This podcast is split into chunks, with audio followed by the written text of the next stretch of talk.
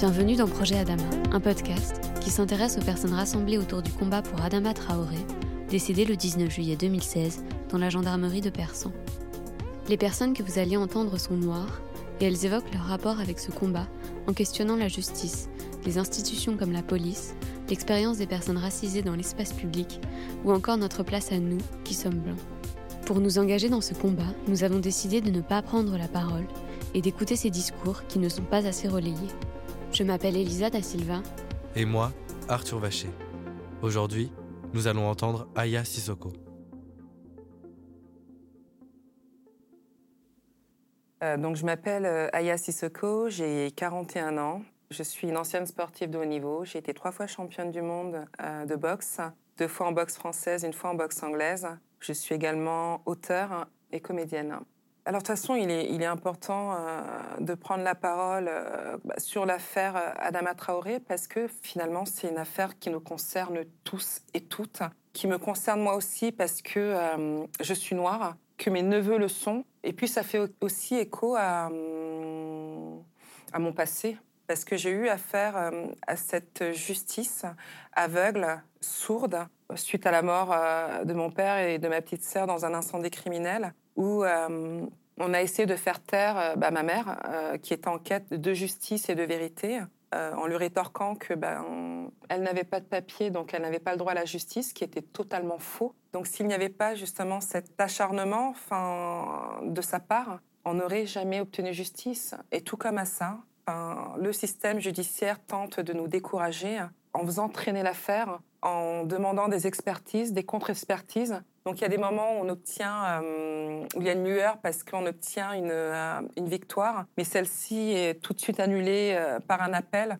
où la décision et on revient sur la décision. Donc au fait, on ne peut pas rester insensible à l'affaire Adama Traoré parce que c'est, il ne faut pas oublier que c'est un jeune homme qui est mort et que ce jeune homme, c'est bah, des comme lui, il y en a beaucoup. Avec Hassan, on s'est retrouvés euh, lors d'une manifestation euh, qui avait eu lieu à, Val de Fontenay. Et Hassan est venu me voir en me disant Écoute, j'aimerais organiser une après-midi enfin, d'initiation boxe à Beaumont. Est-ce que ça t'intéresserait d'y participer? Alors j'ai dit, enfin j'ai tout de suite dit oui. Enfin pour moi il me semblait évident effectivement, euh, ben, avec les compétences qui sont les miennes, d'apporter euh, ben, ma pierre justement à, l'édifice, enfin à cette recherche de, vérité.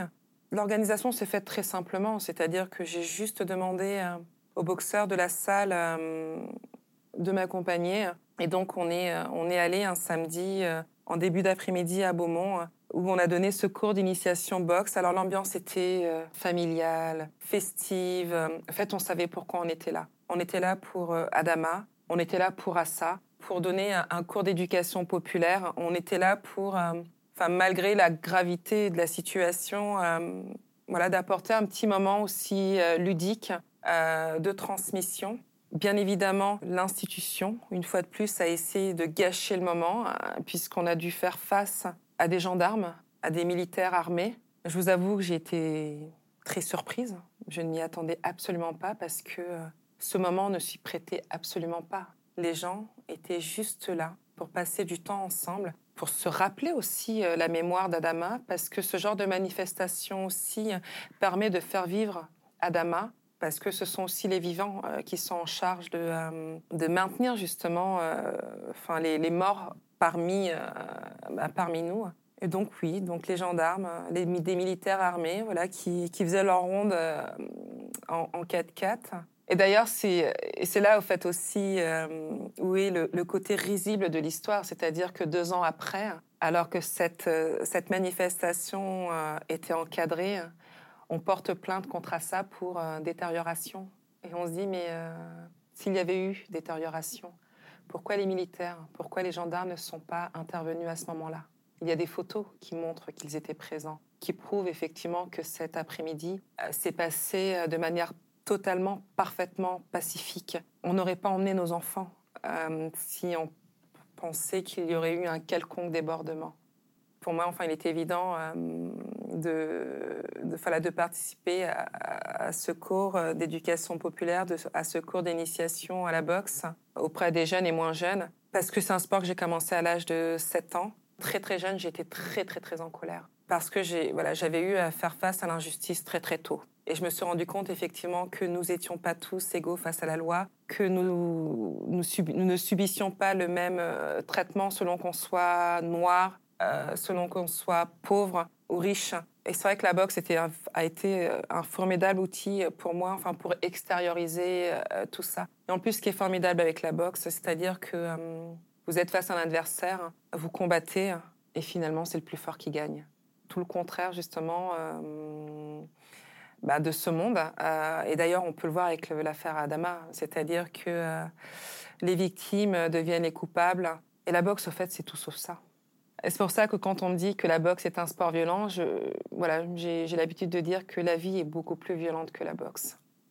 Mais euh, donc oui, c'est vrai que pendant, dans un premier temps, enfin, mon corps a été justement mon, outil, euh, mon outil de lutte, mais surtout contre moi-même. Voilà, est survenue cette blessure qui a mis un terme à ma carrière. Donc, il a fallu justement euh, extérioriser, enfin, cette colère autrement, et ça a été, ça a été l'écriture. L'écriture bah, pour raconter l'injustice, l'écriture pour raconter le racisme, l'écriture pour raconter le quotidien dans un quartier populaire, raconter la difficulté pour s'en sortir. Euh, les livres aussi pour euh, raconter la construction de l'identité. Euh, bah, qu'est-ce qu'elle est complexe quand on est issu d'une double culture, d'une culture justement qui reconnaît pas nos parents comme étant des individus à part entière justement de cette communauté destin qui est celle de la France, qui ne reconnaît pas leur culture, qui reconnaît pas leur identité, enfin qui est considérée comme illégitime. Donc c'était aussi, oui, leur rendre hommage, leur rendre une légitimité, leur rendre de l'épaisseur, il était important de faire de nos parents des héros et des héroïnes. Quel plaisir euh, voilà, d'aller dans les, dans, les, établissements scolaires, d'échanger avec les enfants, de voir bah, qu'ils ont les yeux qui brillent, parce qu'on leur avait jamais offert justement cette grille de lecture. Parce que voilà, nos parents n'existent pas dans, les livres d'histoire. Ou alors, euh, ils sont dominés, ils sont euh, ceux qui ont été défaits, ils sont ceux qui ont été colonisés, ils sont ceux qui viennent voler le pain des Français de chouche.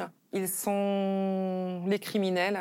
Et là, juste voilà, modifier le curseur et dire euh, mais vous savez, euh, on va faire un parallèle. Je suppose parce que la plupart, enfin les classes dans lesquelles j'interviens, la plupart sont sont des troisièmes. Vous avez étudié les mythes grecs. Qui sont les héros? Ce sont celles et ceux qui ont fait le voyage, qui ont affronté des défis, et qui ont surmonté tout ça, mais mettez vos parents à leur place. Vos parents, c'est ceux qui ont fait qui ont, euh, qui ont fait l'aventure, qui ont bravé les dangers, qui ont traversé plusieurs pays pour pouvoir euh, arriver jusqu'en France. Donc finalement, qui sont les héros? Vos parents, ce sont les, euh, ce sont les héros d'aujourd'hui, enfin ce sont les héros grecs. De toute façon, c'est un sujet qui est vraiment très constant enfin, dans les écrits qui sont les miens, c'est la construction d'identité. Beaucoup de nos parents sont pris justement dans le quotidien, euh, c'est-à-dire euh, pouvoir payer le loyer, euh, pouvoir remplir le frigo, donc ne prennent pas le temps de se raconter. Et la société dans laquelle, la société dans laquelle on vit bah, gomme aussi ses parents. C'est-à-dire finalement, on ne sait plus trop qui l'on est. Et donc parfois, ben, l'enfant en fait, a besoin justement de, de se construire une filiation. C'est-à-dire que me concernant, bah, je chopais des bribes de conversation. Et donc, j'avais voilà, j'avais construit une espèce de puzzle. Mais en tout cas, enfin, cet exercice, finalement, euh, bah, me permettait finalement de, voilà, de garder la tête haute, justement, de, de me dire, mais euh, bah, ma filiation est riche, ma filiation est digne. Et que si je m'y intéresse, finalement, il y a énormément d'éléments euh, qui me permet d'être fière de celle que je suis. Et donc finalement de reconstruire une estime de soi, de, de, de, nourrir un narcissisme qui est nécessaire justement pour la construction euh, de nos enfants. Euh, moi, dès maintenant, je suis très fière de dire à ma fille qui elle est que son arrière-grand-mère était paysanne, qu'elle voilà, qu'elle vivait dans un petit village du Mali, que sa mère, euh, que sa grand-mère a suivi, euh, a suivi mon père en France, et que celle-ci, enfin toute sa vie, s'est battue. Voilà, elle faisait des petits métiers, elle faisait femme de ménage, mais grâce au travail qui a été le sien, ces enfants n'ont jamais manqué de rien. Et ce qui est d'autant plus extraordinaire, c'est qu'en une génération, c'est-à-dire que ma mère arrive en France au milieu des années 70, en une génération, une génération seulement. C'est important justement aussi de, de rappeler ça. En une génération, ma mère a réussi à mettre au monde des enfants qui ont fait des études supérieures, des enfants qui sont devenus champions du monde, donc qui ont représenté la France, des enfants qui ont écrit des livres qui sont publiés dans des maisons d'édition françaises. Et j'ai presque envie de dire, il n'est même pas nécessaire de faire tout ça. C'est-à-dire, je parle de mon cas. Mais en une génération, bah, des enfants qui ont un travail, qui s'assument, etc. Quelle est la communauté qui a réussi à faire ça aussi vite? Et d'ailleurs, je pense que c'est ce qui fait peur. C'est que je pense effectivement que l'État, enfin le système, l'institution, à aucun moment n'a pensé justement que ces enfants s'intégreraient aussi vite. C'est-à-dire qu'on s'est tellement bien intégré bah, qu'on demande à jouer un rôle politique, qu'on demande à jouer euh, finalement à, prendre notre destin en main, qu'on demande justement à reprendre en main la narration, en tout cas celle qui nous concerne. Et d'ailleurs, c'est aussi ça le enfin finalement euh, l'affaire Adama Traoré, c'est que il est nécessaire finalement de réhumaniser Adama Traoré. Dire qu'Adama Traoré avait, avait la vie devant lui, dire qu'Adama Traoré était aimé, qu'il avait une famille, c'était un jeune homme, un jeune homme de 23 ans, qui s'appelait Adama Traoré, qui s'inscrit dans une famille, qui s'inscrit dans une histoire. D'ailleurs, il est aussi important de dire que les, enfin, certains, euh, certains des, des grands-parents d'Adama ont participé à la libération de la France. C'est-à-dire que le destin français de ces jeunes hommes n'est pas un hasard. Si euh, les grands-parents ou les parents d'Adama Traoré ont décidé de venir s'installer en France, ce n'est pas un hasard. C'est ça aussi que je rappelle dans, dans mes livres. Ce n'est pas un hasard. C'est-à-dire qu'à un moment donné, la France avait besoin d'hommes pour venir faire ses guerres. La France avait besoin d'hommes, de main-d'œuvre pour venir construire, enfin, pour venir la construire, pour en faire une puissance mondiale. Donc notre destin français n'est pas un hasard.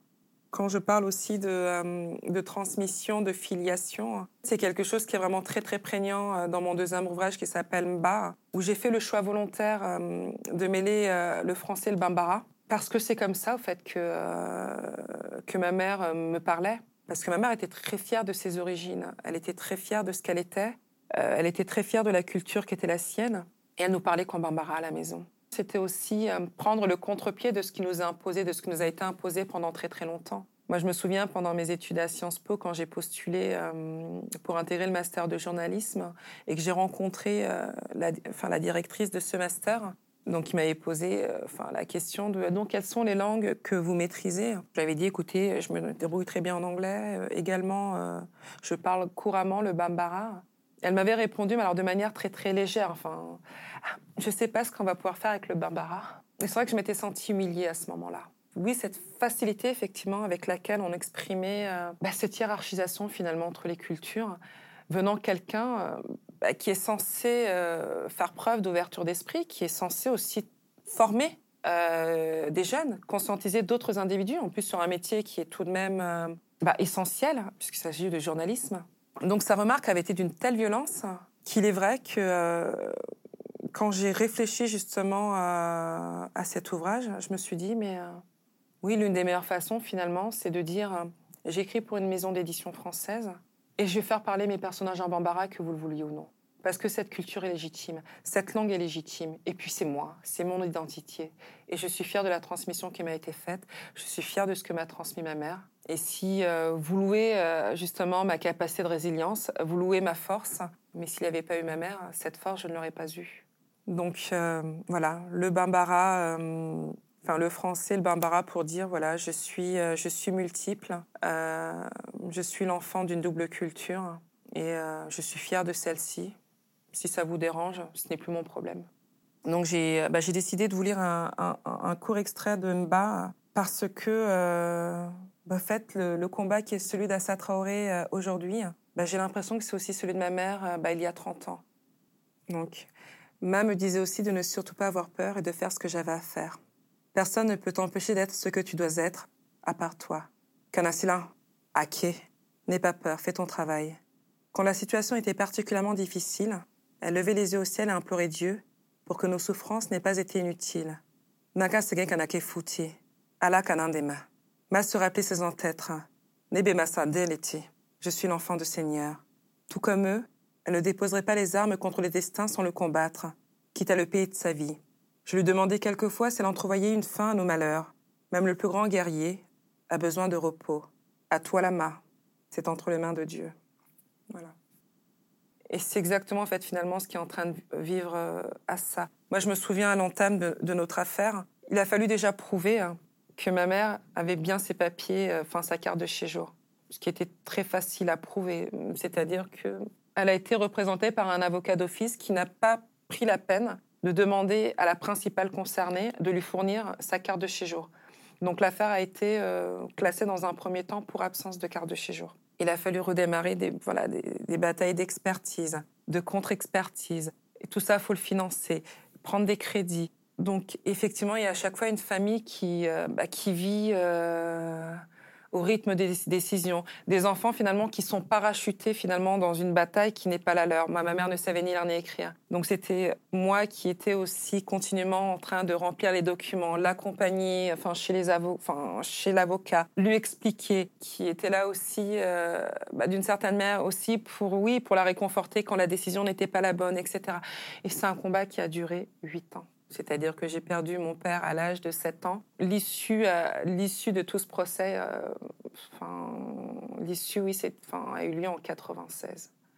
Dix ans où, voilà, où on vit au rythme des décisions de justice, où on fait face à un système finalement totalement déshumanisé.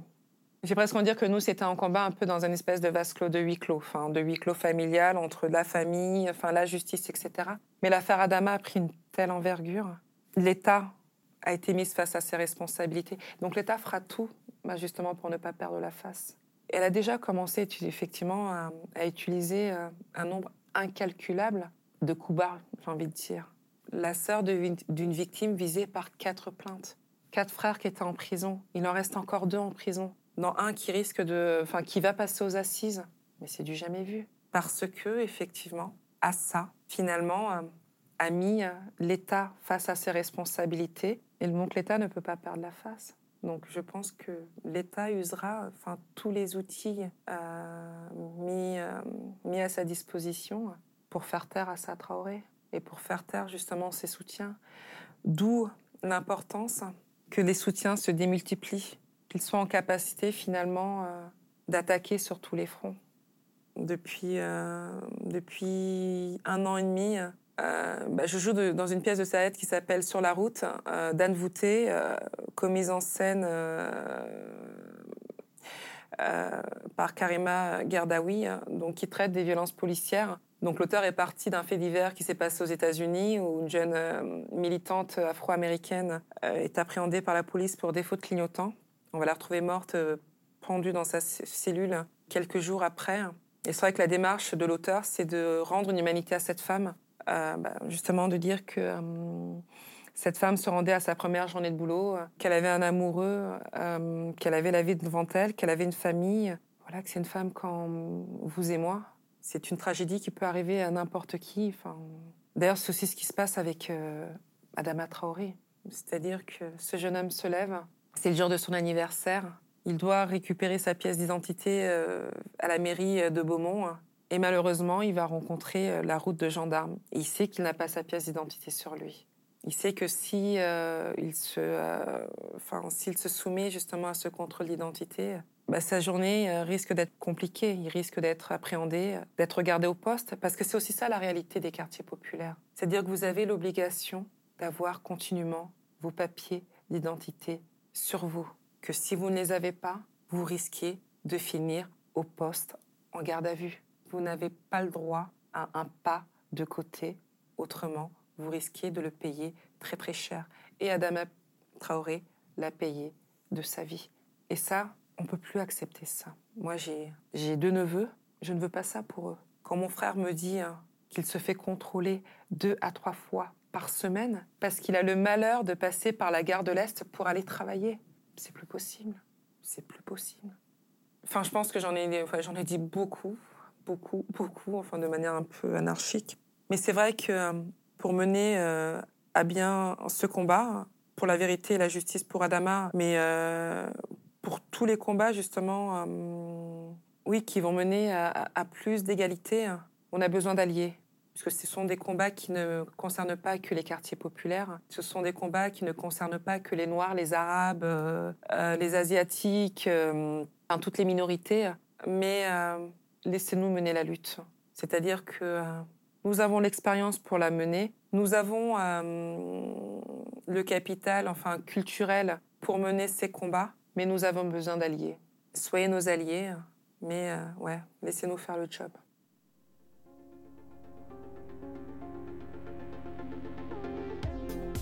Merci à Aya Sissoko de s'être exprimée sur le projet Adama. Pour le jingle, merci à Samuel Eker d'avoir remixé le morceau Now's the Time de Charlie Parker. Merci à Ellie Zilberman pour le mixage. Et merci à vous d'avoir écouté cet épisode. S'il vous a plu, partagez-le autour de vous et retrouvez-nous sur les réseaux sociaux pour suivre l'actualité du podcast.